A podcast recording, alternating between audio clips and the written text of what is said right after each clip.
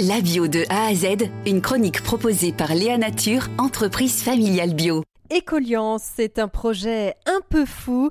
C'est l'histoire d'un couple d'entrepreneurs qui se lance dans la production de cultures en agriculture biologique dans la Vienne.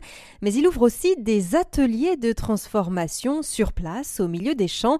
Le point de départ, la petite graine bio, Marlène Castan. La petite graine, c'était un rêve.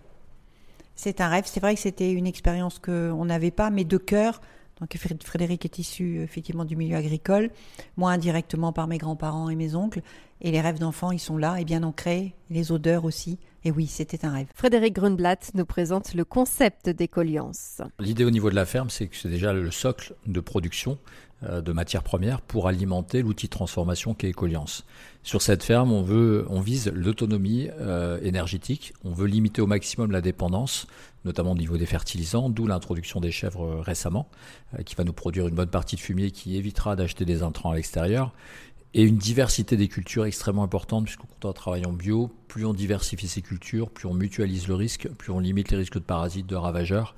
Donc on est sur ce socle qu'utilise l'immense majorité des agriculteurs bio, euh, plus les cultures associées. Et là on a une chance, c'est qu'on a développé un outil industriel qui nous permet de trier ces cultures associées. On y vient peut-être à Écolian, ça y est, parce que c'est quand même c'est ça, ça fait partie du projet fou. Vous avez donc décidé d'implanter des ateliers, alors une usine, hein, semi-industrielle on peut dire, je sais pas, vous me direz, euh, en plein champ. Voilà, c'est déjà, c'est déjà un peu disruptif.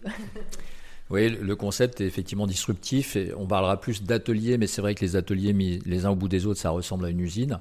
Il y a une cohérence aussi dans ce projet, même si elle est complètement atypique dans le monde industriel, notamment en agroalimentaire, qui a tendance euh, depuis plusieurs décennies à être monofamille de produits, spécialiser les régions agricoles, ce qui n'est pas sans poser de problème. Donc on est tout à l'envers. Vous embarquez avec vous euh, pas mal de producteurs. Du coup, pour eux, euh, comment ça se passe? Ils apportent leurs graines d'une manière générale. C'est-à-dire qu'on contractualise, on leur propose des contrats en revanche, on n'est pas capable de tout prendre et tout absorber. On n'est pas une coopérative ou un négociant. On les a prévenus dès le départ. On est plutôt sur une logique d'essayer de leur permettre de déboucher sur des graines à forte valeur ajoutée et de diversifier leur, euh, leur production. Donc, on a des contrats qui sont proposés pluriannuels. La plupart d'entre eux préfèrent des contrats annuels qui sont spécifiés à l'hectare sur des surfaces données, sur 5 hectares de champs, sur 10 hectares de graines de lin doré etc. Euh, et, donc effectivement, ils viennent nous livrer directement leur récolte sur le pont bascule. Euh, il n'y a pas d'intermédiaire. Il y a peu de kilomètres, puisque au global, sur notre première collecte l'an dernier, on était à 8 km de distance moyenne pondérée, ce qui est exceptionnel. Et donc c'est là, quand on parle de sujet euh, carbone, on est dans le vrai, on est dans du réel et du concret. Après, ça reste un prototype. On est en pleine expérimentation au quotidien. C'est pas tous les jours simple.